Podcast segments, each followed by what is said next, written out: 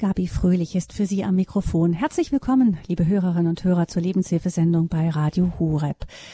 Der Darm wird auch als Sitz der Gesundheit bezeichnet. Er beherbergt äh, gut 70 Prozent der Immunzellen. Zu seinen Verteidigungslinien gegen Krankheitserreger gehören die Darmschleimhaut, die Darmflora und das sogenannte darmassoziierte Immunsystem, also das mit dem Darm verbundene Immunsystem.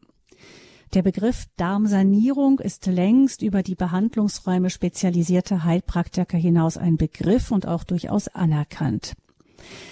Allerdings kann selbst der gesündeste Darm seine Arbeit nur dann tun, wenn auch die vorgeschalteten Organe im Verdauungssystem ihren Teil übernehmen. Heute sprechen wir in der Naturheilpraxis hier in der Lebenshilfe daher über den Magen, die Galle und die Bauchspeicheldrüse. Und ich begrüße dazu ganz herzlich im Radio Horeb Studio München Andreas Groß. Er ist Heilpraktiker für traditionelle europäische Naturmedizin, arbeitet sonst in Taufkirchen bei München und er ist jetzt wieder unser Gast hier in der Naturheilpraxis. Herzlich willkommen, Herr Groß. Grüß Gott, Frau Fröhlich und grüß Gott auch an alle Hörerinnen und Hörer bei Radio Horeb. Herr Groß, ähm, die Stärkung des Immunsystems, das ist ja im Moment eines der ganz großen und wichtigen Themen. Es sind nicht nur viele Menschen mit Corona krank, sondern es kursieren auch ganz viele andere Infektkrankheiten. Daher stellt sich dann schon die Frage, woran merke ich eigentlich, dass mein Immunsystem fit ist? Also wie kann ich mich gewappnet fühlen für das, was da vielleicht jetzt auf mich zukommt? Nun, in allererster Linie, wer gesund ist, körperlich, geistig, der kann davon ausgehen, dass sein Immunsystem gut arbeitet. Denn wir werden ja permanent mit sogenannten Krankheitserregern, das sind Viren, Bakterien, das sind auch Parasiten oder Pilze konfrontiert und das ist enorm wichtig, denn diese kontinuierliche Konfrontation ist ja der beste Training für das Immunsystem und ein, ein gutes, stabiles Immunsystem zeigt auch nicht nur, dass man infektfrei ist, sondern dass man, bezugnehmend jetzt auf virale oder auch bakterielle Infekte, einen solchen Infekt, wenn man ihn dann schon mal bekommen hat, auch gut durchlebt. Das heißt, man spürt teilweise ein äh, starkes Fieber, was schon eine positive Reaktion ist. Menschen, die nicht fiebern, das heißt noch lange nicht, dass sie immunologisch auch gesund sind. Fieber bewirkt ja eine Erhöhung der Körpertemperatur, was den Stoffwechsel und auch die Vermehrungsfähigkeit von Krankheitserregern reduziert. Deswegen hat man auch von den Anwendungen ja auch oft so heiße Wickel oder Fußbäder dort angesetzt. Gleichzeitig zeigt sich aber auch, wenn ein Infekt vorhanden war, dass die sogenannte Rekonvaleszenz, also die Erholungsphase, nicht übermäßig verlängert ist. Es gibt doch immer wieder auch Menschen, die sagen, ich komme aus meinem Infekt nicht raus, ich bin nicht richtig krank und auch nicht richtig gesund. Und das ist dann schon auch ein Hinweis, dass das Immunsystem nicht so präzise arbeitet, wie es sein sollte. Und Sie hatten es ja schon gesagt, wichtig ist auch der Darm, das heißt, die gesamte Verdauungssituation sollte in Ordnung sein, denn wie Sie gesagt hatten, 70 bis 80 Prozent des Immunsystems sind im Darm angesiedelt und von daher müssen wir unser größtes Immunsystem, also den Verdauungstrakt, auch pflegen. Hm, pflegen heißt, ich meine, das Übliche, was man kennt, heißt gesunde Ernährung, Bewegung und so weiter. Ja, letztendlich schon. Ähm, die Ernährung ist ein ganz wichtiger Faktor. Das heißt ja, der Mensch lebt nicht vom Brot allein. Aber wir haben durch unseren freien Willen die Möglichkeit, ja immer wieder ent zu entscheiden, was esse ich, wie esse ich und wann esse ich. Wer am Abend äh, zu spät und zu fett ist, der schläft nicht nur gut, sondern er hat auch eine reduzierte Abwehr, die ja nachts auch sehr effektiv ist. Also schläft nicht gut dann, sondern genau, sollte leicht essen am Abend. Mhm. Also es gibt ja, ja, diesen Spruch, dieses ähm, Frühstücken wie der Kaiser, Abendessen wie der Bettelmann und da ist ein großer Wahrheitsgehalt schon auch verankert. Mhm. Ähm, wir gucken ja heute nicht so sehr auf den Darm, das haben wir auch schon des Öfteren eben uns genauer angeguckt. Jetzt geht's mal eben um drei Organe, ähm, die ja auch notwendig sind, damit der Darm überhaupt arbeiten kann. Ähm, auf der einen Seite ist da der Magen. Ich meine, das ist ja eh klar. Essen geht erst durch den Magen und kommt dann in den Darm. Das heißt, ähm, die Frage, ist der Magen gesund? Und dann gibt es noch die Organe Bauchspeicheldrüse und Galle, die auch direkt mit der Verdauung zusammenhängen. Vielleicht erklären Sie mal uns ähm, Anfängern, was die beiden genau tun. Ja, äh, schauen wir uns die äh, Gallenblase an. Die Gallenblase ist ja im Grunde genommen ein Organ oder auch ein Organsystem, was ja in enger Verbindung mit der Leber steht. Man kann die Gallenblase nicht isoliert äh, betrachten. Wenn sie dann mal rausgenommen wurde, dann äh, ist sie nur halt weg. Es bildet dann ja oft auch die Grundlage für äh, Beschwerden. Aber die Gallenblase selber ist verantwortlich dafür, dass sie die Fette emulgiert. Das bedeutet, dass der Gallen, die Gallenflüssigkeit dass es dazu führt, dass diese großen Fettmoleküle in kleine umgebaut werden. Und das ist ein ganz äh, wichtiger vorbereitender Aspekt für eine gesunde Verdauung, denn wenn die Fette nicht richtig emulgiert sind, also man kann sich den Gallensaft vorstellen wie eine Art Spülmittel, welches ja auch emulgiert. Das bedeutet, ein gut emulgiertes Fett kann dann auch von der Bauchspeicheldrüse gut aufgespalten werden. Und gleichzeitig ist sowohl der Gallensaft als auch der Saft der Bauchspeicheldrüse alkalisch. Das heißt, die Säure des Magens wird gepuffert, so dass etwa 90 Prozent der Magensäure bereits im Dünndarm, und das sind nur wenige Zentimeter bis dahin vom Magen bis in den Dünndarm, dann schon alkalisiert sind. Und diese Alkalisierung, das heißt die Pufferung der Magensäure, ist eben die Grundlage für eine gute Verdauungsleistung. Das sind ähm, die, genau, das sind die Organe, die dem Darm vorarbeiten, die wir heute jetzt mal im Einzelnen noch anschauen wollen, um zu mhm. gucken, woran man vielleicht erkennen kann, ähm, dass da ähm, etwas vielleicht nicht funktioniert. Nämlich, wie ist das? Wir denken ja bei Beschwerden des Verdauungstraktes an Unterleibsschmerzen oder an Durchfall zum Beispiel. Aber das kann sich auch ganz anders äußern, offensichtlich. Ja, also die äh, Symptome, die Liste der Symptome, die ist also ganz, ganz lang.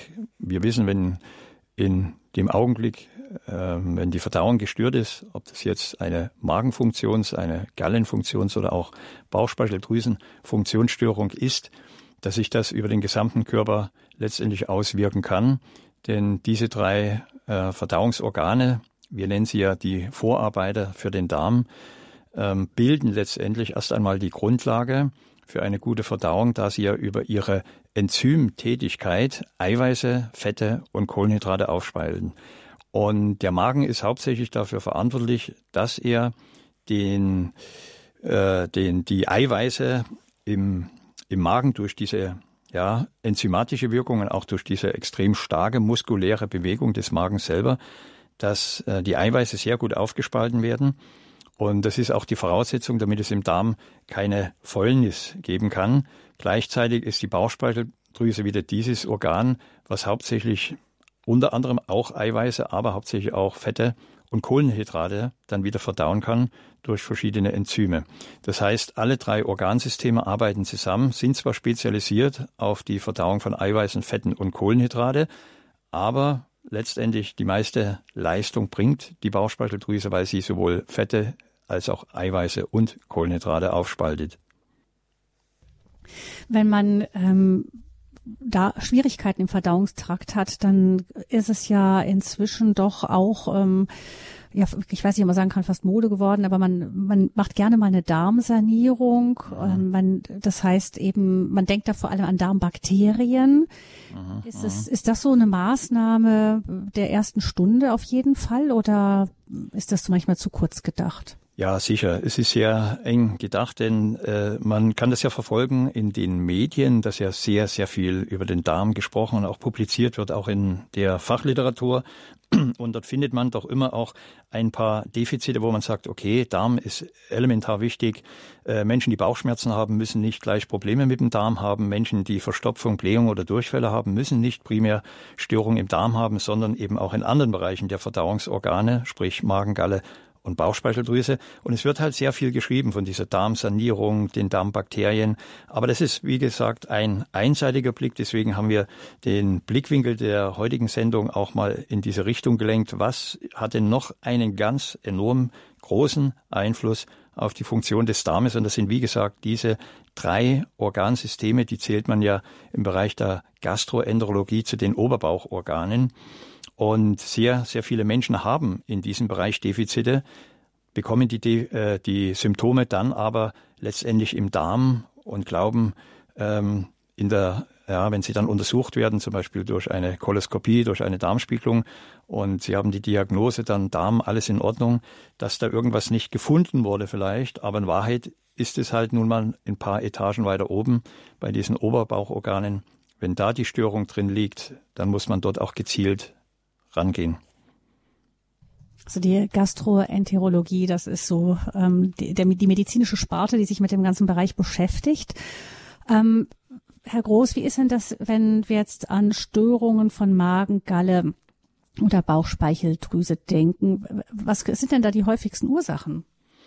Also die Ursachen sind, wenn man es aus der Sicht der Naturheilkunde betrachtet, häufig hereditär. Das bedeutet, dass es schon eine gewisse genetische Disposition gibt für Erkrankungen oder zumindest für Schwächen im Bereich dieser Verdauungsorgane. Ähm, es gibt Menschen, die haben eine sogenannte hereditäre Bauchspeicheldrüsenschwäche. Das kann sein, dass vielleicht äh, der Vater oder Mutter oder Urgroßeltern schon im Bereich von Magengalle Bauchspeicheldrüse Störungen hatten und irgendwo wirkt sich das bei den Nachkommen aus, dass die Nachkommen dann zum Beispiel Fette nicht so gut vertragen oder ähm, vermehrt unter anderen Verdauungsstörungen leiden, die eben wie gesagt genetisch schon angelegt sind. Dann spielt aber, was wir schon sagten, die Ernährung eine ganz große Rolle vor allen Dingen bei der Auswahl, diese denaturalisierten Nahrungsmittel und auch diese industrialisierten Fastfood-Produkte sind ja keine Lebensmittel im klassischen Sinn. Ich habe mal in einem Artikel eine Beschreibung gelesen, das war ein wenig zynisch beschrieben. Da schrieb sozusagen der Autor, es gibt zwei Arten von Nahrung. Das eine sind Lebensmittel und das andere ist das Futter für das Volk. Und Fast Food ist definitiv eines dieser qualitativ minderwertigsten Nahrungsmittel, die ja letzten Endes beim Übermaß sogar richtig krank machen können. Und deswegen ist es wichtig, auf eine gesunde Ernährung zu achten. Andererseits sind äh, durch die Nahrungsmittelindustrie auch sehr viele natürliche Aromastoffe raustrainiert worden. Also gerade ähm, schon von klein auf werden ja die Kinder gedrillt auf süße Sachen. Und diese Bitterstoffe und auch diese Ballaststoffe sind zum Teil aus der ähm, ja, industrialisierten Nahrung rausgenommen worden. Und Bitterstoffe sind ganz wichtige Bestandteile in der Nahrung, weil diese Substanzen, da kann ich dann nachfolgend bei den Heilpflanzen auch nochmal im Einzelnen eingehen, weil eben diese Bitterstoffe unsere Verdauungsdrüsen stimulieren, dass sie sich kräftig bewegen und eine gute Menge und Zusammensetzung an Verdauungssäften produzieren. Also Bitterstoffe heißen auch so, weil sie wirklich dann immer bitter sind oder ja. gar nicht unbedingt schon. Ja. Also wenn eine, wenn ein, wenn Lebensmittel äh, zu ähm, weich, zu angenehm schmecken, dann ist eigentlich schon das ein Indiz dafür, dass da nicht mehr alles drin ist, was reingehört. Mhm, da fehlt einfach diese Stimulation, also diese Präbiotika, diese Ballaststoffe sind ja eigentlich vom Körper kaum oder gar nicht verdaulich und dadurch fängt an, äh, der Darm und auch die Verdauungsdrüsen ja kräftiger zu arbeiten was wichtig ist, ähm, auch für den Transport des Nahrungspreises und zum anderen, wenn die Bitterstoffe nicht fehlen, also fehlen und nicht vorhanden sind, dann wie gesagt fehlt die Stimulation. Einer der bittersten Stoffe ist der des gelben Enzians. Äh, das ist das Amahagentin. Er ist in einer Verdünnung von 1 äh, zu 5000 noch als bitter rausschmeckbar. Hm, das ist dann, da kommen wir dann in den Bereich der Behandlung. Mhm.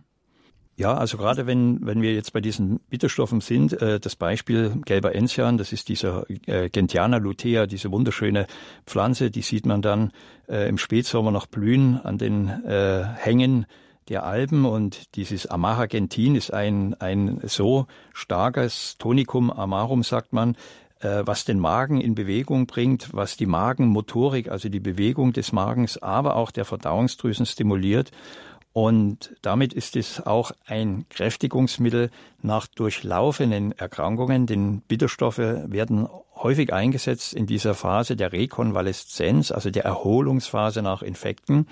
Und das ist eine Möglichkeit, um wieder richtig auf die Füße zu kommen.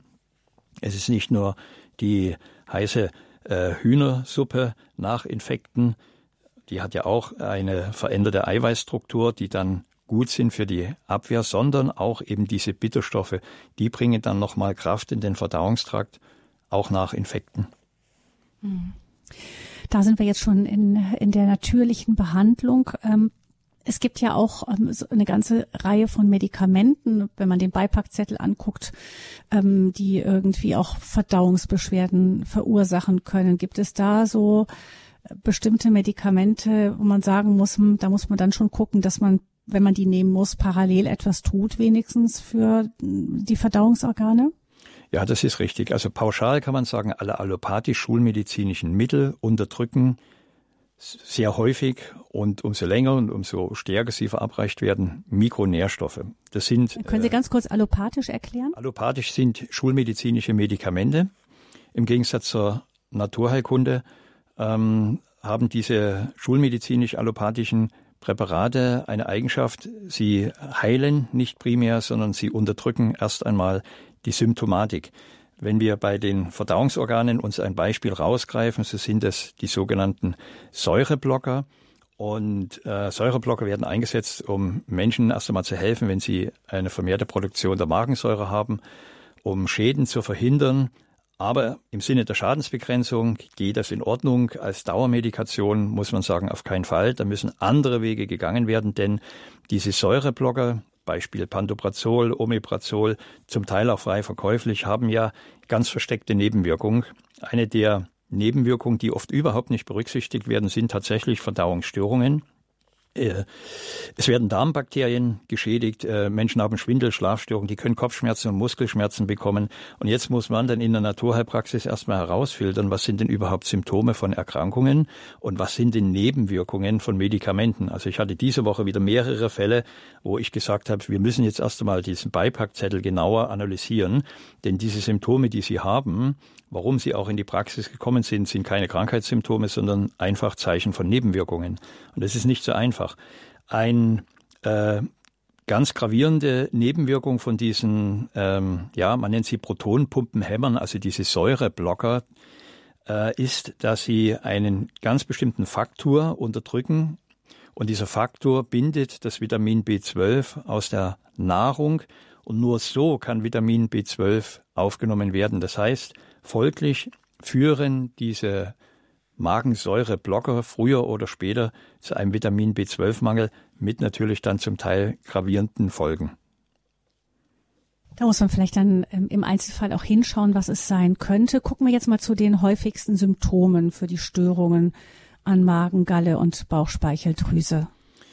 Ja, wenn es in diesem Bereich der Oberbauchorgane funktionelle, man geht immer erstmal davon aus, dass es funktionelle Störungen gibt. Das ist immer die Vorstufe. Und wenn diese funktionellen Störungen zu lange anhalten, kommt es dann eben zu organischen Störungen. Das können zum Beispiel Gallensteine sein, das kann eine Entzündung der Magenschleimhaut sein oder auch eine Bauchspeicheldrüsenentzündung. Aber diese ursprünglichen funktionellen Störungen führen dann sehr häufig zu dem gerade beschriebenen Sodbrennen, zu Völlegefühl, Aufstoßen, Übelkeit, auch Inappetenz. Das sind so diese häufigsten Sachen. Und dann kann sich ja ähm, Appetitlosigkeit ist das dann, Appetit, ja? ja. Inappetenz ist diese Appetitlosigkeit, wo man einfach sagt, ja, es gibt sogar Menschen, die sagen, ich habe Hunger, aber keinen Appetit. Das gibt's auch. Und dann gibt's wieder welche, die sagen, ich habe äh, richtig Appetit, ich weiß nicht, was ich essen soll. Also da gibt es ganz interessante ähm, Störungen manchmal auch in der Wahrnehmung der eigenen Ernährungsbedürfnisse. Das ist dann schon auch ein Zeichen für Störung dieser Oberbauchorgane. Wenn es dann weitergeht, wenn die Beeinflussung von Magen, Galle und Bauchspeicheldrüse in Richtung Darm geht, dann gibt es häufig dann die äh, chronischen Verstopfungen oder diese chronischen Durchfälle. Und ähm, es gibt Fernsymptome, die man sehr häufig dann auch in Verbindung bringen kann mit Störungen dieser Oberbauchorgane. Das kann Migräne sein. Migräne kann häufig vom Magen, kann auch von der Galle kommen. Selbst Gelenkschmerzen kann ein Zeichen für Entzündung im Darm sein. Aber auch Schlafstörungen bis hin zur Herzrhythmusstörung. Also diese Liste der sogenannten Fernsymptome, die ihren Ursprung im Verdauungssystem haben, aber auf einer ganz anderen Ebene dann ihre Symptome zeigen. Diese Liste ist sehr lang. Ja, aber wie ist das jetzt, wenn ich, wenn ich zum Beispiel Migräne habe oder Schlafstörungen, dann kann das am Verdauungstrakt liegen, muss aber nicht. Wie kann man das denn unterscheiden? Also Migräne ist ein Erkrankungsbild, wo man sagt, 90 Prozent der äh, klassischen Migräne hat mit dem Kopf nichts zu tun. Wenn es wirklich mit dem Kopf zu tun hat, dann können es Irritationen sein, vielleicht von der Halswirbelsäule auch, oder äh, Psychosomatik, also äh, stressbedingt auch sein. Aber es gibt bestimmte Lokalisationen. Zum Beispiel gibt es eine Form der Migräne, wenn wir das Beispiel jetzt mal aufgreifen. Das nennt man Hemikranie und Hemikranie ist so eine einseitige Migräne. Und wenn die auf der rechten Seite zum Beispiel auftaucht, was ja häufig bei Frauen vorkommt, ist das zumindest mal schon ein sicheres Indiz, dass es Störungen im Leber-Galle-Bereich geben kann. Und dann verordnet man kein Schmerzmittel oder kein Migränemittel, äh, sondern man verordnet in dem Fall ein Leber-Galle-Mittel. Man verbessert den Gallefluss. Und Migräne, weiß man ja, hat auch einen sehr stark psychosomatischen Aspekt.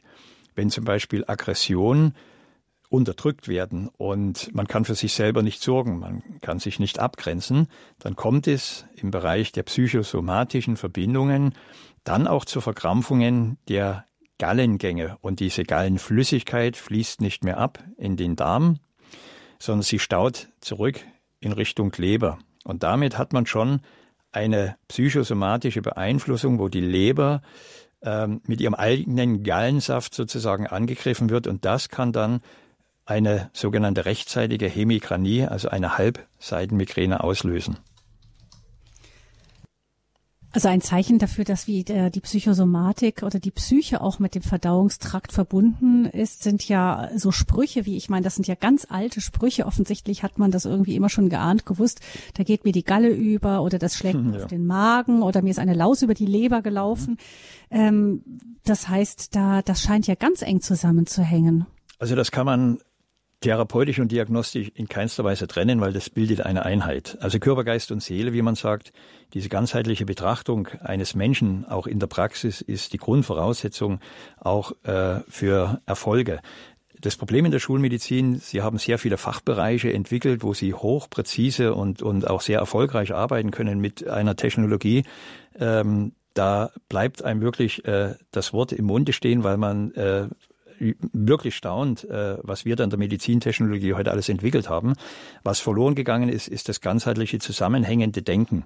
Und diese sogenannten psychosomatischen Verbindungen zwischen unserem autonomen Nervensystem, auch unserer Psyche und dem Verdauungstrakt, ähm, die sind so eng, dass äh, gar nicht so sehr unser Gehirn den Verdauungstrakt beeinflusst, sondern der Verdauungstrakt beeinflusst unser Gehirn und zwar zu 90 Prozent. Und zwar gibt es eine direkte Verbindung vom enterischen Nervensystem, das wird auch bezeichnet als Bauchgedächtnis oder Bauchgehirn.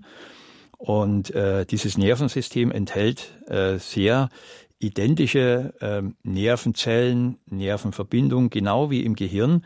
Und von diesem Bereich, vom Verdauungstrakt, speziell vom Darm auch, geht eine 90-prozentige Verbindung direkt hoch ins emotionale Zentrum unseres Gehirnes. Das bedeutet, dass der Verdauungstrakt unsere Psyche in einem sehr hohen Maße beeinflusst. Liegt vielleicht auch daran, dass selbst der Darm 90 Prozent von den Östrogenen oder auch unser sogenanntes Glückshormon produziert. Das ist das Serotonin. Also 90 Prozent des Serotonins werden im Darm synthetisiert. Und so sehen wir eine ganz enge Verbindung zwischen dem Zustand und der Funktionalität unseres Verdauungstraktes, also in dem Fall Magen, Galle, Bauchspeicheldrüse und Darm, eine ganz enge Verbindung eben in die Psyche. Also zu dem persönlichen Gefühl des Wohlbefindens oder Stressgefühl. Man wird ja meinen, wenn es heißt, etwas ist psychosomatisch, da wird man denken, ja, dann behandle nicht die Galle, sondern guck, dass du früher ins Bett kommst und dieses Stress da los wirst, vielleicht arbeitswechselst oder so. Aber sie sagen, das ist ein Hin und Her. Das kann auch sein, dass ich gestresst bin, weil in meinem Magen-Darm was nicht funktioniert. Genau, das ist so ein Ping-Pong-Effekt, ja. Das ist keine Einbahnstraße, es geht in beide Richtungen. Also wer unter, ähm, also Stichwort, ja, sagten Sie Stress, wer unter einen Distress leidet, also einen Stress, den er nicht verarbeiten kann, ähm, er entwickelt zwangsläufig Fehlsteuerung im Bereich des autonomen Nervensystems und damit gibt es negative Beeinflussung in Richtung Verdauungstrakt. Wer aber zum Beispiel sagt, ich bin psychisch stabil, ich bin von meiner Verdauung her topfit, ich kann mehr oder weniger alles essen, hatte nie Probleme, habe aber zweimal hintereinander ein Antibiotikum nehmen sollen.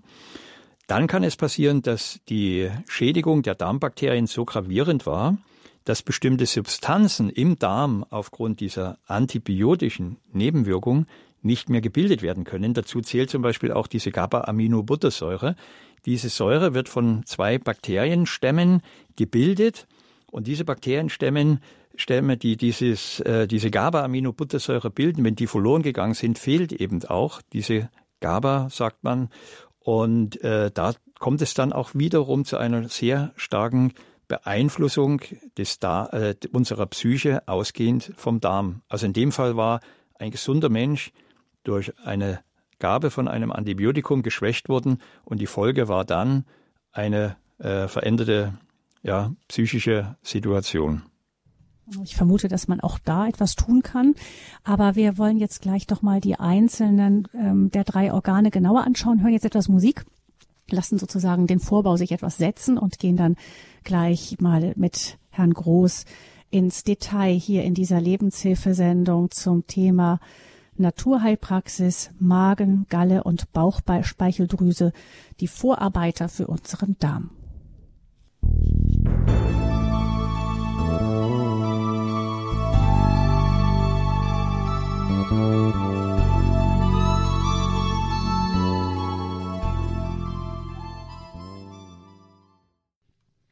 In der Naturheilpraxis in der Lebenshilfesendung bei Radio Horeb sprechen wir mit dem Heilpraktiker für traditionelle europäische Naturmedizin Andreas Groß. Er ist unser Gast in München und regelmäßig auch in der Lebenshilfe spricht er über die verschiedensten Bereiche des Körpers, wie sie ganzheitlich, wie eben die Naturheilkunde das ganzheitlich sieht, ganzheitlich auch mit der Psyche zusammenhängen und wie auch die einzelnen Organe miteinander verwoben und vernetzt sind. Beim Magen-Darm-Trakt ist das, ähm, im ganzen Verdauungstrakt ist das sehr offensichtlich. Wir haben den Darm, der mit das größte, ähm, ja, der Träger des Immunsystems im Grunde ist, für diese Zeit jetzt ganz besonders wichtig. Aber der Darm kann nur arbeiten, wenn Magen, Galle und Bauchspeicheldrüse ebenfalls gesund ist und gut sind und gut zuarbeiten. Und darum geht es heute um diese Vorarbeiter für unseren Darm, Magen, Galle und Bauchspeicheldrüse. Sie, liebe Hörerinnen und Hörer, sollen natürlich auch die Möglichkeit haben, sich mit einzubringen hier mit Ihren Fragen in der Sendung. Nutzen Sie gerne die Gelegenheit, mit Herrn Groß persönlich zu sprechen, wenn Sie ähm, Probleme haben mit ähm, Magen, Galle oder Bauchspeicheldrüse oder vielleicht einen Verdacht haben. Sie können gerne anrufen unter 089 517 008 008.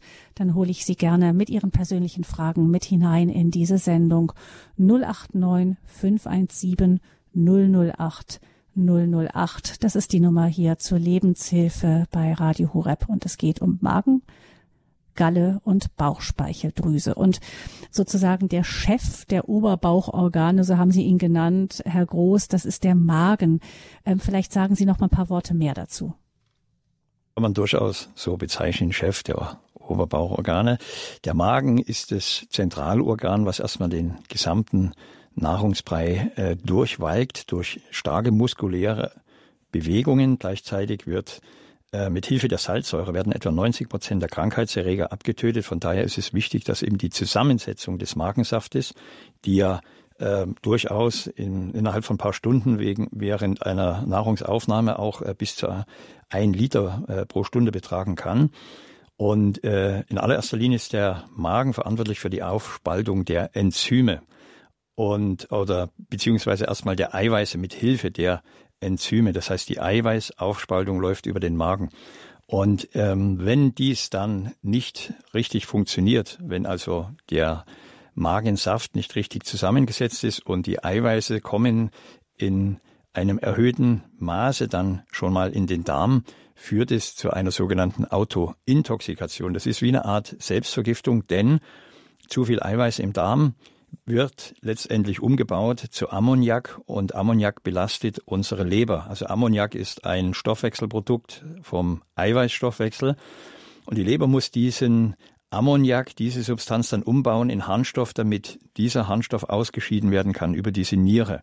Fakt ist, äh, der Magen kann, wenn er die Eiweißaufspaltung nicht richtig vollziehen kann, der Grund sein für Leberbelastungen. Und eine gesunde Magenfunktion ist nicht nur wichtig bezüglich der Aufspaltung der Eiweiße, sondern auch für, was ich schon zu Beginn der Sendung mal angesprochen hatte, für die Aufnahme von unserem Vitamin B12. Wenn das nicht funktioniert und wir entwickeln einen Vitamin B12-Mangel, dann zeigt sich das relativ häufig dann auch in bestimmten Beschwerdebildern. Man kann chronisch erschöpft sein, man kann Herzrhythmusstörungen haben, auch Polyneuropathien. Das bedeutet, das sind solche Sensibilitätsstörungen der Nerven in den Beinen oder in anderen Arealen des Körpers auch dieses Restless Leg Syndrom, diese unruhigen Beine am Abend, ist doch häufig auch ein Zeichen vom Vitamin B12-Mangel, welcher den Ursprung durchaus auch im Magen haben kann. Also vielfältig äh, geht's da schon los. Ähm, vielfältig sind auch die Anrufer schon, wie ich sehe. Herr Groß, wir nehmen jetzt gleich als erstes Frau Voltis hier mit hinein in diese Sendung aus Stuttgart. Frau Voltis, ich grüße Sie. Guten Morgen. Ja, guten Morgen. Guten Morgen, ja, Frau Voltis. Ich habe eine Frage, Herr Groß, und zwar habe ich wegen einer Blasenentzündung ähm, vor ein paar Wochen äh, Penicillin genommen mhm. und jetzt fahre ich bei Blasenspiegelung und es hat sich also eine chronische Blasenentzündung rausgestellt und die Ärztin sagte, ich muss über drei Monate äh, wohl etwas leichter dosiertes Penicillin nehmen. Mhm. Jetzt wollte ich Sie fragen, ob das dann auch Auswirkungen, wie Sie vorhin sagten, auf die Darmbakterien hat oder ob ich was dagegen auch tun kann, um gleichzeitig den Darm aufzubauen. Mhm. Also nun ist die Situation so, ich ähm, übernehme das jetzt einfach mal, wie Sie mir sagen, ich habe sie nicht untersucht, aber es ist so, Sie müssen davon ausgehen, wenn Sie über einen so langen Zeitraum ein Penicillin nehmen, und selbst wenn es ein spezielles Antibiotikum ist, äh, muss auf jeden Fall erstmal kontrolliert werden, ob das überhaupt äh, diese nachgewiesenen Bakterien, die zu dieser chronischen Blasenentzündung geführt haben, auch eliminieren kann. Also ich empfehle da auch immer, erst einmal äh, zu testen, welches Antibiotikum äh, gegenüber diesem Bakterium, wenn er jetzt schon chronisch sich angesiedelt hat, auch wirkungsvoll ist. Also ich habe Patientinnen, die haben drei Monate lang äh, mehrere Antibiotikas genommen, haben damit diese Bakterien trotzdem nicht wegbekommen. Es gibt in der Naturheilkunde natürlich viele unterstützende Maßnahmen, äh, ob das jetzt Nierenblasentee sind, ob das ähm, Präparate sind äh, mit Meerrettich, Wurzel, äh, Kapuzinerkresse. Ähm, es gibt dort ähm, verschiedene Pflanzen, die direkt an der Schleimhaut andocken. Und ähm, die sollte man auf jeden Fall nehmen. Wenn ein Antibiotika über so einen langen Zeitraum gegeben werden muss, sollte ihn die Ärztin auf jeden Fall im Sinne der Schadensbegrenzung Milchsäurebakterien verordnen, weil die werden ja durch das Antibiotikum teilweise erheblich vernichtet und sie müssen schon während der Antibiose, also während der Einnahme dieses Antibiotikums, müssen sie schon Milchsäurebakterien nehmen weil es hilft ihnen ja nicht, wenn die äh, Blasenentzündungen verschwunden sind. Und dann haben sie ganz auffällige äh, Probleme im Verdauungstrakt. Und äh, alleine diese ähm, ich sag mal so, nicht unbedingt notwendigen Gaben von einem Antibiotikum, die nicht äh, oder die zu lange gegebenen Gaben eines Antibiotikums oder mehrerer Antibiotikas haben in der Praxis ähm, schon so viel Arbeit reingebracht, weil tatsächlich die Patientinnen oder auch die Patienten dann chronische Schäden haben im Verdauungstrakt. Und das ist dann oft viel, viel schwieriger zu behandeln. Ja, das ist das ähm, wahrscheinlich typische Problem, was es immer gibt, wenn man Antibiotika nimmt. Manchmal ist das wirklich die Ultima Ratio und ähm, es kann ja auch durchaus mal zwischendurch wirklich mhm. ähm, segensreich wirken, denke ich. Aber, aber eben die Frage, man muss wissen, was die, was die Begleiterscheinungen sind und dass man unterstützend was tun soll, wahrscheinlich führt dann da kein Weg daran vorbei, Herr Groß, wenn ich Sie richtig verstehe, eigentlich immer irgendwie parallel auch etwas dafür zu ja, tun, dass eben gerade der Magen-Darm-Trakt nicht leidet. Ist ganz wichtig, schon während der Antibiose Milchsäurebakterien einnehmen, gibt es verschiedene Hersteller, verschiedene Produkte und anschließend sollte, um auf Nummer sicher zu gehen, auch ein Flora-Status erstellt werden. Also inwieweit diese drei Monate dann wirklich notwendig sind, kann ich nicht beurteilen. Aber wenn drei Monate lang ein Antibiotikum gegeben wird, dann muss auf jeden Fall anschließend ein Flora-Status übers Labor erstellt werden. Das heißt, der Stuhl wird ins Labor dann eingeschickt von der Ärztin und dann schaut man, in welchem Bereich es dann eben Einbrüche gegeben hat in diesen genannten, also gesamten bakteriellen Genom. Meistens sind es Milchsäurebakterien und damit haben sie dann schon eine äh, reduzierte äh, Immunleistung. Hm. Ähm, gucken wir vielleicht nochmal erstmal Dankeschön, Frau Voltes, für Ihre Frage. Ich hoffe, es war etwas für Sie dabei. Wir haben viele Hörer und wir haben noch viele Infos auch unterzubringen, die Herr Groß hier noch äh, stehen hat. Ähm, vielleicht nochmal ganz kurz zum Darm zurück, bevor wir zur nächsten Hörerin kommen.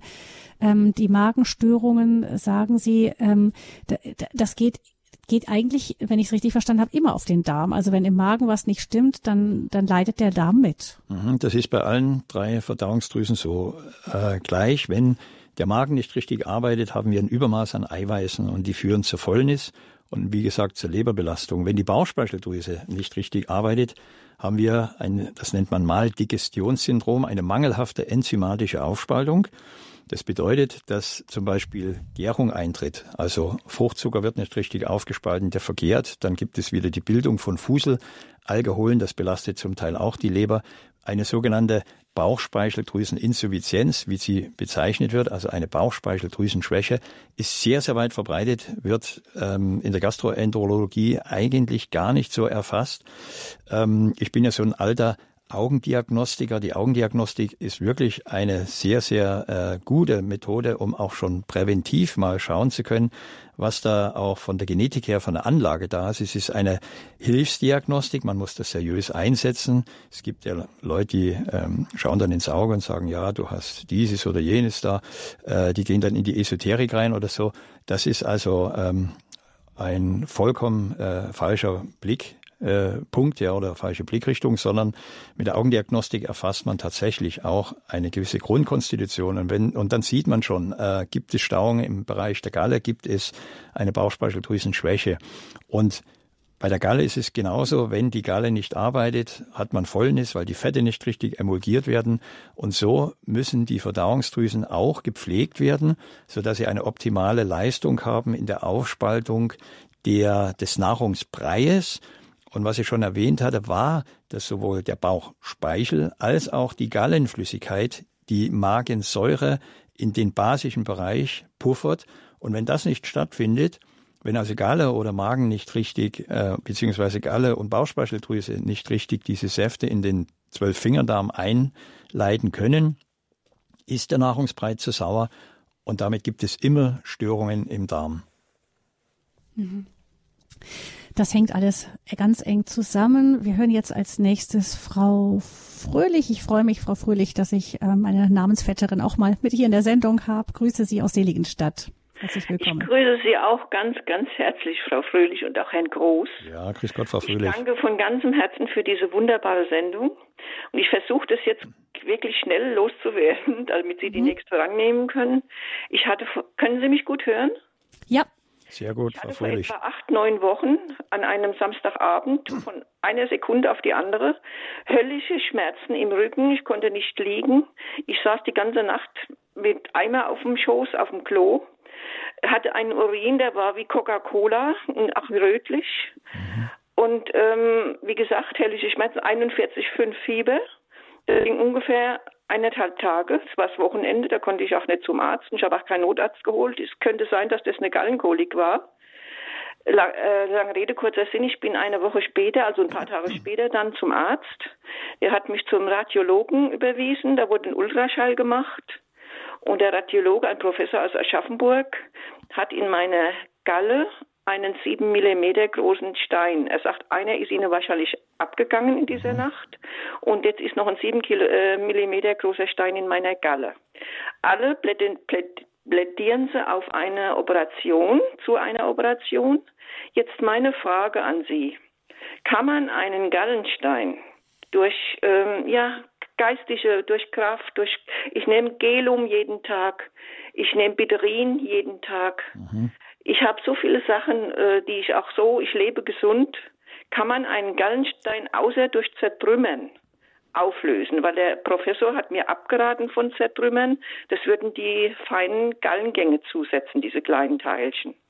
Kann ich einen Gallenstein loswerden ohne OP? Also möglich ist das. Das kann man natürlich hier aus der Ferne nicht beurteilen. Es kommt auch darauf an, wie lange der Gallenstein drin ist. Gallensteine sind ja Konkremente, das sind ja Kristallisationen, also verhärtete Substanzen. Ähm, meistens sind es ja Cholesterinsteine. Herr Kloß, darf ich Sie einmal ganz kurz unterbrechen? Ja, Wissen Sie, was ich glaube?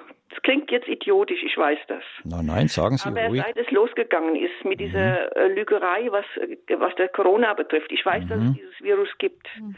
Aber was die Politik, was sie mit uns machen, und es hat mir so viel Wut in den Körper gebracht, kann das sein, dass dadurch ein Gallenstein gebildet wird? Ich sag mal, wir, wir tun es jetzt mal versuchen, so fachlich zu erfassen, wenn Sie sagen, was auch immer der Auslöser sein mag, äh, Wut führt zu sogenannten und vor allen Dingen auch unterdrückte Wut zu sogenannten Gallengangsdyskinesien.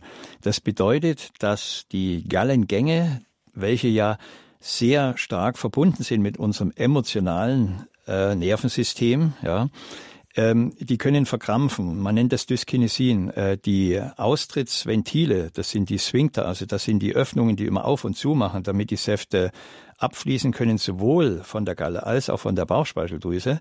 Wenn diese emotionalen Belastungen auf diese Systeme einwirken, können die, und das kann man sagen, zu 100 Prozent äh, Störungen machen im Gallefluss. Und ähm, wir hatten ja das schon erwähnt, so die Laus über die Leber gelaufen. Ja, man kennt das vom Choleriker. Der Choleriker zum Beispiel ist eine Konstitution im Sinne der Humoralpathologie hat er die Gelbgalle. Ja, er ist heiß, also er ist warm und trocken und er staut unglaublich diese seelische Anspannung im Bereich äh, der Galle und der Leber auf, so dass er eine Cholestase hat, einen Rückfluss der Gallenflüssigkeit in Richtung Leber. Damit wird die Leber hitzig, er wird aggressiv und wenn der Choleriker dann seinen Ausbruch hatte, dann geht es ihm natürlich schlagartig besser. Den anderen geht es vielleicht nach diesem Ausbruch nicht so gut, aber medizinisch betrachtet, seine Galle ist wieder in den Fluss gekommen.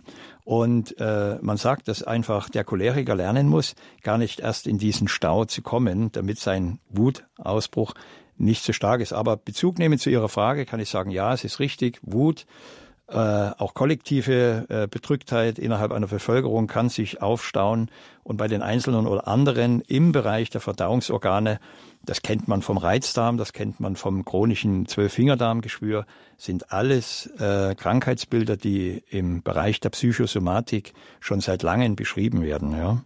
Hm, ich meine, das ist ja äh, gerade Wut, Zorn, ähm, Frust und so weiter es sind ja fast Volkskrankheiten inzwischen, egal welche mhm. politische Meinung man vertritt. Ähm, auf allen Seiten tritt das irgendwie auf. Ähm, man braucht ja bloß zu gucken, wie der Aggressionspegel auch in den, in den Medien ist. Das heißt, ähm, ähm, ja, oder auch gerade in Chats und so weiter, da macht sich ja gerade ganz viel Luft. Aber Sie sagen, das kann auch dazu führen, dass man dann einfach auch vermehrt zu Verdauungskrankheiten, zu Gallenproblemen zum Beispiel kommt. Also es gibt ja schon gewisse Statistiken, ähm, diese, äh, ich sage jetzt mal, wenn man es auf die nationale Situation beschränkt, nicht auf die globale, sondern auf die nationale, mittlerweile ist die Menschheitsfamilie ja, äh, ja global betroffen von dieser Situation und äh, da herrscht Verwirrung, da herrscht Unklarheit, da herrscht auch viel Aggression und äh, viele äh, Eltern haben ein starkes Bedürfnis nach Schutz ihrer Kinder entwickelt die dann auch sich schon Grenzen setzen, dass sie sagen, bis zu diesem Zeitpunkt kann ich die Maßnahme tolerieren, aber danach ist Schluss. Da bin ich nicht mehr dabei, da mache ich nicht mehr mit, wenn es um meine Kinder geht. Und das baut im Vorfeld ja schon ein Aggressionspotenzial auf. Und dass eben genau diese ähm, dieses kollektive Bewusstsein, was dann auch herrscht, sich dann auch Luft machen muss. Das ist verständlich. Und bei dem Einzelnen wiederum muss man schauen, jeder Mensch hat einen sogenannten Locus minoris resistentia. Das ist der Ort des geringsten Widerstandes. Wenn der eine sich ärgert, dann ist er verstopft. Der andere wiederum kriegt Magenschmerzen. Beim nächsten, der merkt, äh, wenn er Ärger hatte, dass wenn er am nächsten Tag vielleicht auf der Toilette war und schaut seinen Stuhlgang an, dass er entfärbt ist. Also er geht in das Gelbliche, weil ihm die Galle nicht mehr fließt. Und so werden alle emotionalen, sowohl rein subjektiven wie aber auch äh, kollektiven Emotionen äh, von unserem Nervensystem erfasst und müssen verarbeitet werden. Und die stärkste Verarbeitungszeit ist dann auch in der Nacht. Und von daher ist es wichtig, nochmal Bezug nehmend in Ernährung, dass man am Abend nur leicht verdauliches ist, nicht zu spät ist, damit eben der Verdauungstrakt am Abend nicht arbeiten muss, sondern unsere Psyche und auch das Immunsystem viel Zeit und Kraft hat zum Verarbeiten. Hm. Kommen wir nochmal zu der Frage zurück. Wir sind dann jetzt wieder mitten im Thema Gallenblase von Frau Fröhlich, die uns sagte, ähm, dass die, sie hatte ja die Frage, was kann man machen, wenn man so einen mhm. Gallenstein hat? Gibt es irgendwelche Möglichkeiten? Sie sagten, ferndiagnostisch ist das natürlich gar nicht so einfach, aber was gäbe es grundsätzlich für, für Varianten noch, die sie mal durchchecken könnte? Nämlich, ich denke mal, man kann wohl ohne Galle leben. Ähm, ja. Wahrscheinlich ist es nicht ganz gleichgültig, ob wir sie noch drin haben oder nicht. Manchmal, äh, aber wir wissen spätestens dann, dass wir eine haben, wenn, wenn wir einen Gallenstein haben. Genau. Also die Galle bleibt lange ruhig, die kann jahrzehntelang, kann die Steine bilden. Also es gibt äh, Menschen, die haben 40 kleine zusammengeklebte Steine in der Gallenblase gehabt. Äh, die war ausgefüllt, war dreimal so groß. Dann gibt es auch welche, die haben nur einen Stein, der hin und her rutscht und sehr spitz ist mit Kristallen, der macht immer Koliken. Wenn, ähm, wie gesagt, die Gallenblase draußen ist, ist vielleicht auch nochmal ein wichtiger Punkt dann kann man damit leben. Man kann auch äh, beschwerdefrei leben. Es gibt aber viele Menschen, die haben das sogenannte Postcholozystektomie-Syndrom. Ein furchtbar lateinisch langes Wort, heißt nichts anderes als Beschwerden nach der Entfernung von der Gallenblase. Und wie wir gehört haben, die Gallenblase, also die Gallenflüssigkeit wird ja in der Leber produziert, das ist die Gelbgalle, und dann wird sie gespeichert in der Gallenblase. Dort ist sie dann die grüne Galle und diese grüne Galle emulgiert halt Fett und Wasser. Und wenn diese Emulgation von Fetten aus der Nahrung nicht mehr stattfindet, entsteht häufig danach dieses sogenannte ähm, ja, postoperative Gallenblasensyndrom.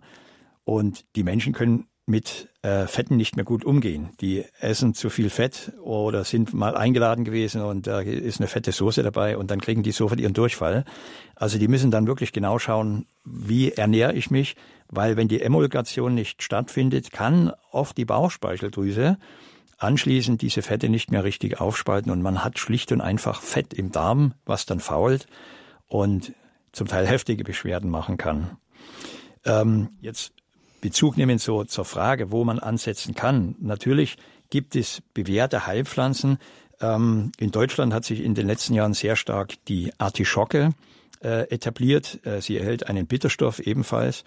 Das ist das Zynarin und dieser Bitterstoff regt die Galleproduktion und auch den Gallefluss an. Nun muss man schauen, bei Gallensteinen ist es dann kontraproduktiv. Wenn ein Stein drin liegt und man äh, fördert den Gallefluss, da war ja auch diese Frage, kann man so einen sieben Millimeter großen äh, Gallenstein, der ja noch nicht groß ist, ähm, kann man ihn letztendlich auch mal irgendwann verlieren? Die Frage heißt, ja, man kann. Nicht in jedem Fall. Wenn man es aber schafft, den Gallefluss über einen längeren Zeitraum schön ähm, in Gang zu setzen, diese Stauungen wegnimmt, zum Beispiel mit Artischocke. Gut ist zum äh, Beispiel die, die, die Pflanze der Löwenzahn und auch interessanterweise die Pfefferminz, weil die Pfefferminz eine sehr entkrampfende Wirkung hat auf die Gallengänge und gerade Menschen, die emotional sehr schnell ähm, Wut spüren oder Aggression spüren, für die ist diese Kombination mit Artischocke, Löwenzahn und Pfefferminz schon mal eine ganz gute Mischung, entweder als Tee, es gibt es das auch als Tropfen- und Fertigpräparate, äh, um einfach den Gallefluss in Gang zu bringen. Und wenn die Galle gut fließt, hat man die Möglichkeit, dass diese Gallenstein sich dann noch im Laufe der Wochen und Monate verkleinert, auflöst und im Idealfall verloren geht. Frau Fröhlich, vielleicht, dass Ihre. Mensch, das ist fantastisch, das zu hören. Mhm. Ganz fantastisch. Und ich äh, würde so gern zu Ihnen auch mal in die Praxis kommen, aber das geht ja wahrscheinlich nicht. Das ist zu weit weg von mir. Ich weiß nicht, wo Sie wohnen. Seligenstadt am Main, das ist in Hessen. Naja, Bayern ist schön. Da kann man auch mal Urlaub machen. Das glaube ich. Also es ist okay. Also ich nehme auch äh, Beifuß, das Artemisin, Artemisinin nehme ich auch. Also es gibt bei Beifuß verschiedene Pflanzen. Es gibt dieses Artemisia annua, das ist der einjährige Beifuß. Ähm, eine Pflanze, die weltweit schon immer auch äh, erfolgreich eingesetzt wurde, äh, sowohl bei der Behandlung auch von Malaria. Es gibt auch Hinweise darauf, dass Artemisia annua, dieser einjährige Beifuß, auch äh, positive Ergebnisse hat auf die immunologische Abwehr von äh, Coronaviren. Und ähm, man sollte halt schauen, auch was Präventionsmaßnahmen angeht bezüglich Immunsystem, auch, dass man dort Möglichkeiten sucht, also an die frische Luft geht, sich gesund ernährt, regelmäßig bewegt und auch eben von der Ernährung äh, Substanzen und Pflanzen zu sich nimmt, die eine gute immunstimulierende Wirkung haben. Und das sind oft Pflanzen, die tatsächlich eben auch eine verdauungsregulierende Wirkung haben, so wie gesagt Artischocke, Löwenzahn und Pfefferminz. Gut, danke schön Ihnen. Also Frau Fröhlich, wir wünschen Ihnen gute Besserung und vielleicht, Herr Groß, ist es manchmal gut, man kann sich natürlich auch in so einer angespannten Situation jetzt gerade immer wieder weiter aufheizen. Vielleicht ist das auch ein, ähm, ein Symptom, das uns sagt, ähm, mal ein bisschen lieber spazieren gehen und ähm, mhm. wir werden die Welt nicht alleine retten, sondern es ist genau und das ist jeder das, das tut, was er tun kann mhm. und das ähm, für sich im Frieden ist damit ist, dass er das tut und dann vielleicht auch ein bisschen Ärger da versuchen wir rauszunehmen, wenn wir merken, dass es uns nicht gut tut. Aber ich denke, das genau. können wir uns allen mhm. hier sagen gerade. Hm. Also das kann ja. ich auch bestätigen von Patienten, ähm, gerade wenn die zu mir kommen, sagen, dass sie eben ähm, durch die Information oder die Art und Weise, wie auch Informationen verbreitet werden, äh, emotional sehr belastet sind und dass sie Schlafstörungen haben, auch Verdauungsstörungen und so weiter.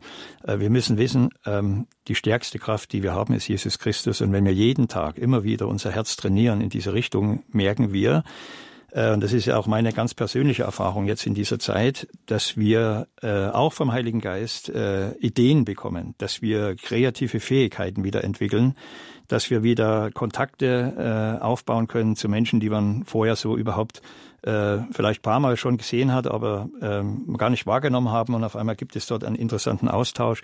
Also wenn wir uns auf die Kraft von Christus berufen, spüren wir tagtäglich, dass das Versprechen eingehalten wird. Wir werden nicht allein gelassen. Er ist bei uns und er gibt uns Möglichkeiten und er gibt uns Schutz. Und er gibt uns immer wieder Ideen, ähm, auf die wir alleine einfach nicht kommen können. Und von daher ist dieses Potenzial an Hilfe und an, an kreativen Möglichkeiten in dieser Zeit gut durchzukommen äh, unerschöpflich. Mhm. Amen dazu. Gut, da versuchen wir auch über Radio Hörab dazu beizutragen, eben diesen Gebetsfluss in Gang zu halten. Dankeschön, Frau Fröhlich. Ihnen gute Besserung, alles Gute, Gottes Segen. Frau Fritsch aus Hannover ist die nächste in der Sendung. Hallo. Ja, hallo. Ich bin die Frau Fritsch. Frau Fritsch, grüße Gott. Ja, was Sie gerade gesagt haben, Herr Groß, das hat mich sehr berührt. Ja, die Kraft von Jesus Christus, die, das ist auch meine Stärke. Und äh, das wollte ich als, als erstes sagen. Also bei mir ist die Frage, ich bin 84 Jahre, ich wohne hier in Langenhagen bei Hannover und es geht um eine Zyste an der Bauchspeicheldrüse. Mhm. Äh, die zufällig entdeckt wurde, ist alles Zufall. Ich bin bei meiner Freundin gewesen und die hat bei mir eine Zyste entdeckt äh, an der, am Eierstockzyste und dann bin ich in der Radiologie gewesen und äh, da bei der Untersuchung haben die dann noch eine entdeckt, eine kleine Zyste an der Bauchspeicheldrüse. Und weil ich eigentlich so ein bisschen ängstlich bin in der Richtung, mein Mann ist sehr früh verstorben mit 58 Jahren am Bauchspeicheldrüsenkrebs, mhm. da lässt mich das dann auch immer keine Ruhe. Dann bin ich dann ins Krankenhaus gegangen, habe eine EUS machen lassen, eine endoskopische Untersuchung. Ne? Und dann hat jetzt der Arzt, der Arzt sagte vorher schon, zu 90 Prozent sind das alles so äh, leichte Zysten und so weiter. Aber diese Zyste war wohl etwas anders. Da musste er nochmal nachschauen in Büchern. Er würde sich melden, hat er gesagt. Und jetzt habe ich gerade gestern den Arztbrief bekommen und da steht drin Beurteilung, dass es ein wabiger Tumor mit zystischem Anteil von etwa drei Zentimeter. Mhm ja, was ist ein mhm. wabiger Tumor? Und also das ist der histologische Befund. Also wabig ist erstmal die zelluläre Struktur und Tumor als lateinischer Begriff heißt ja erstmal nur Schwellung. Ja, ähm, also äh, Tumor, wie gesagt, soll einen nicht erschrecken. Man assoziiert es zwar immer mit Krebs, aber Tumore äh, können riesig sein im Körper und gutartig sein. Gibt so Borderline-Tumore zum Beispiel im Unterleib. Ähm, die können so groß sein wie, wie ein kleiner Kürbis, sagen wir mal, und die können äh, zum Teil wenig Beschwerden machen. Also Menschen, die an mehreren Stellen des Körpers Zysten bilden, das ist oft eine genetisch hereditäre, also eine genetische Anlage. Es gibt Menschen, die haben an den Eierstockzysten, die haben an, in der Gallenblase äh, Zysten in der Blase, äh, an der Niere und äh, Zysten im Allgemeinen bleiben ja immer ähm, gutartig, wie man sagt. Ähm, diese Zysten im Bereich der Bauchspeicheldrüse, die können, also die muss man beobachten und zwar äh, deswegen, weil sie einen, wenn sie eine ungünstige Lage haben, einen Druck ausüben können auf die Abflussgänge der Bauchspeicheldrüse, was dann zur Folge haben kann, dass eben der Bauchspeichel nicht hundertprozentig rausfließt aus der Drüse in den Zwölffingerdarm hinein, sondern dass er auch ein bisschen zurückstauen kann. Bei der Galle haben wir ja schon gehört, das nennt man Cholestase, das staut zurück in die Leber.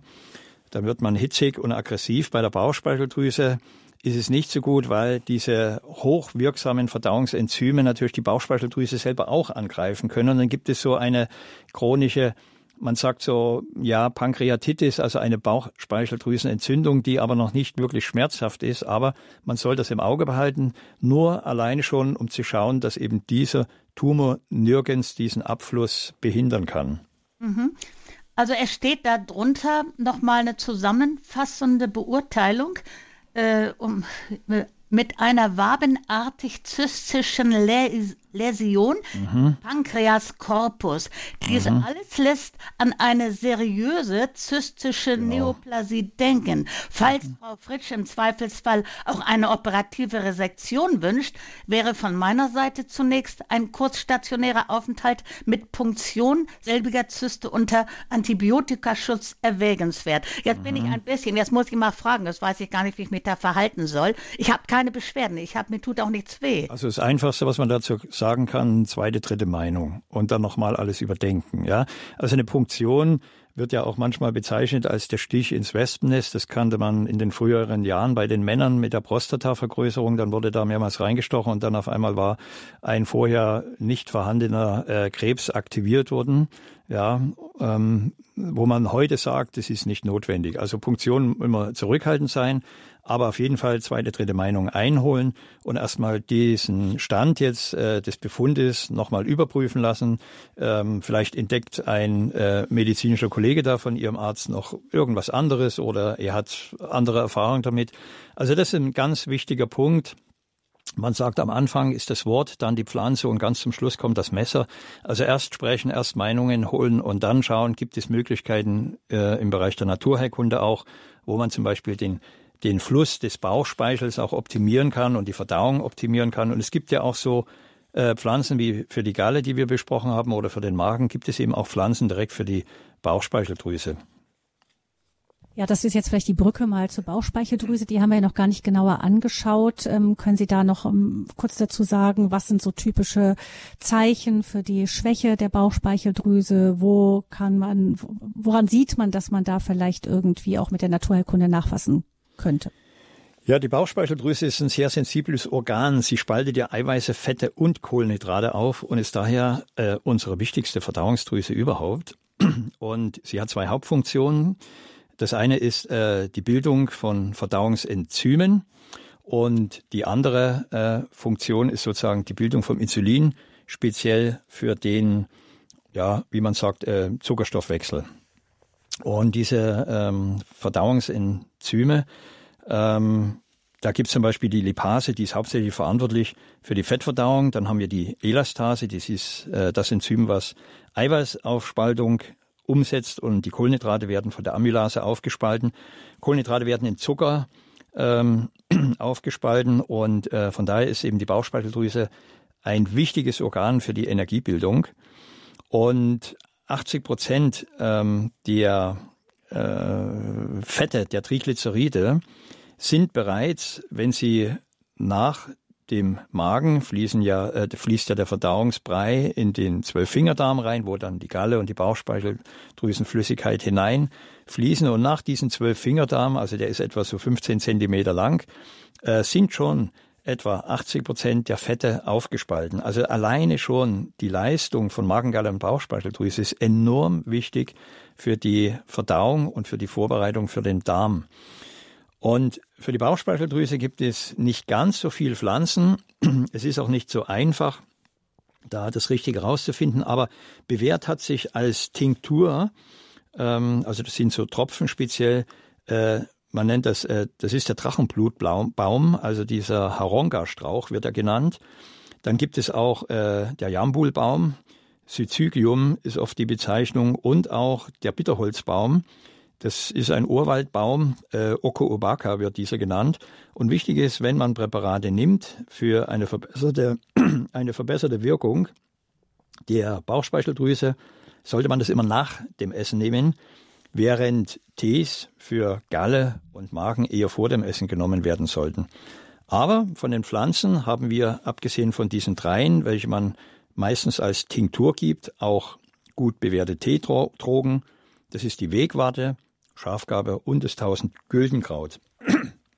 Und all diese Pflanzen, auch mit diesem hohen Anteil, Anteil an, an Reizstoffen, die sozusagen den, den, den Fluss, also des Bauchspeichels in Gang setzen, ähm, hat man da eine Möglichkeit, über eine gute Rezeptur von einem Tee auch eine sogenannte Organpflege einzuleiten. Das heißt, diese Organe in ihrer Funktion zu unterstützen, damit sie sich leichter tun, nicht so viel Energie verbrauchen und selber eben ja gut regenerieren können, wenn sie mal mehr oder weniger etwas geschwächt sind.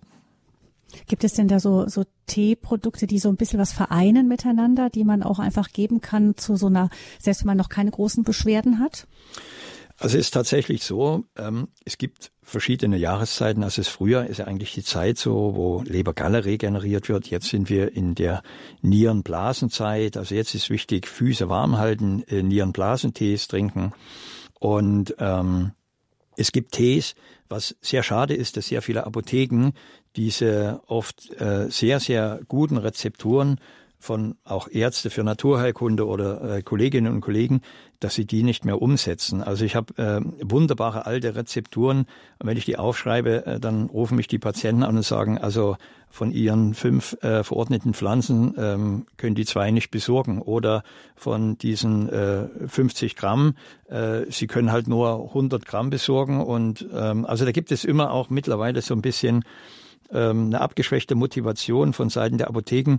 Ähm, eine bekannte Apothekerin hat sie mir gesagt, das ist einfach nicht wirtschaftlich, das macht zu viel Arbeit und es bringt zu wenig Gewinn. Und wir sind da einfach raus aus dieser Phytotherapie, aus dieser Pflanzenheilkunde. Das ist halt ein bisschen schade. Aber es gibt schon noch, ähm, auch in München gibt es ja so Kräuterhäuser, wo man dann hingehen kann und die dann ganz bestimmte Verdauungsregulationstests zum Beispiel auch anbieten. Hm, gut. Ja, Frau Fritsch, wir wünschen Ihnen auch alles Gute, viel Segen und der Tipp von Herrn Groß zunächst holen Sie sich noch eine weitere Meinung an, bevor äh, Sie können sich entscheiden, wie Sie behandeln. Dann ähm, komme jetzt noch äh, schnell zu Frau Beer aus Südtirol. Grüße Sie. Ja, grüß Gott. Grüß Gott, Frau Beer. Ja, ich wollte sagen, ich habe auch äh, viel Penicillin bekommen mhm. bei einem Blinddarmdurchbruch und ich habe danach äh, eine Isopatin äh, gehabt aus Allgäu. Mhm. Die hat mir Penicillium chrysomatum und Penicillium roqueforti verschrieben. Mhm. Und ich bin halt der Meinung, dass äh, sich mein, mein Darm dadurch reguliert hat. Mhm. mhm. Also erstmal muss man zum Antibiotikum kurz sagen, äh, es hat seine Berechtigung. Man kann damit natürlich Menschenleben retten. Was nur sehr schade ist, und das wird mittlerweile eben auch von vielen Medizinern bedauert, dass es ähm, ja äh, viel zu häufig verordnet wird, wo man hätte andere Möglichkeiten nutzen können. Und der gesetzte Schaden ist dann zum Teil erheblich. Also da ist es wichtig zu unterscheiden. Äh, gerade bei so einem Blinddarm ist einfach ein Antibiotikum das Mittel der Wahl, um Komplikationen, zum Beispiel eine Sepsis, eine Blutvergiftung und so weiter, äh, zu verhindern. Ähm, generell kann man sagen, es gibt natürlich dann schon ähm, regulative und regenerative therapeutische Möglichkeiten, äh, wo man auch solche ja, man nennt das iatrogenen Schäden, also durch Medikamentengabe verursachte Schäden wieder abfangen kann. Also wir in der Praxis haben schon vor vielen Jahren auch mit der einen oder anderen Pharmafirma, welche naturheilkundliche Mittel äh, entwickeln, auch äh, eigene Konzepte äh, uns ausgedacht und die erprobt und die haben sich bewährt und es geht über fünf Stufen, um eben auch geschädigte Verdauungsorgane wieder zu regenerieren. In Ihrem Fall ist natürlich der Darm das Zentralorgan. Da wäre es auch wichtig, mal zu schauen, Florastatus erstellen lassen und mal gucken, wie dieses gesamte bakterielle Genom im Darm sich äh, da verhält, welche Keime sich vielleicht einem Übermaß vermehrt hatten und welche Bakterien zugeführt werden sollten, weil sie reduziert sind. Ja, das hatten wir eben ja schon gehört. Frau Beer, danke noch für das, was Sie dazu ergänzt haben. Alles Gute Ihnen nach Südtirol. Und ganz kurz vor Ende der Sendung noch von Martinez aus München. Herzlich willkommen. Ja, grüß Gott. Ja, Herr Koß, ich habe eine, ich gehöre zu denjenigen, die so eine hereditäre Verdauungsbelastung haben, schon mhm. von meiner Kindheit an. Jetzt bin ich 64 und dann wird's nicht besser. Mutter und Großmutter litten auch drunter und leider verarbeite ich auch viel emotional. Ich habe also auch diese Gallengangsdyskinesien ganz mit Sicherheit. Mhm. Aber meine ganz spezielle Frage an Sie, bei mir wurde bei einer Magenspiegelung ein leichter Befall von Helicobacter pylori festgestellt haben ja sehr viele Menschen. Ja, ja. Nun ist es so, dass ich eine, also schon zwei Jahre ungefähr her, so eine, na, Sie kennen das ja, diese Antibiotikabehandlung, die ganz schön heftig ist. Mhm. Und da habe ich unglaubliche Beschwerden bekommen. Ja, ja. Und ähm, ich habe jetzt gefunden, dass es ein Bakterien gibt, das äh, Lactobacillus reuteri heißt mhm. und das angeblich, sagen wir mal, das nicht ganz wegnehmen kann, aber verbessern kann, indem es sozusagen den Helicobacter ja an ja. sich bindet. Was mhm. halten Sie davon? Also ja, dieses äh, Lactobacillus, ähm, was Sie jetzt beschrieben haben, ähm, ist ein Stamm äh, eines sogenannten Milchsäurebakteriums. Bei der Behandlung vom Helicobacter pylori muss man erstmal schauen, welches Beschwerdebild liegt vor. Ich sage jetzt mal so, in, mein, in, in meinen fast äh, 30 Jahren äh, berufliche Laufbahn ist da immer wieder neu entdeckt worden. Also es gibt immer wieder neue Erkenntnisse. Und ähm, naja, die WHO hat gesagt, er ist krebserzeugend, aber sehr viele Menschen, also Millionen von Menschen haben den in sich und sie kriegen keinen Krebs. Also da gibt es auch äh, verschiedene Blickwinkel. Generell muss man sagen, der Erreger ist nichts, das Milieu ist alles. Wie man den Helicobacter eliminieren, muss man das Milieu äh, des Magens stabilisieren. Das heißt, Motilität muss funktionieren, die Bewegungsfähigkeit ist das also und das sogenannte äh, Säurebasenmilieu äh, des Magens muss auch reguliert werden. Dafür gibt es bestimmte Pflanzen. Also man behandelt nicht ähm, antibiotisch, sagen wir mal, das eine Bakterium, denn dieser Helicobacter pylori ist ja ein physiologischer Keim. Der ist ja in sehr vielen Mägen der Menschen angesiedelt und hat ja auch eine ganz wichtige Funktion, denn er tötet andere äh, Bakterien und Bazillen ab.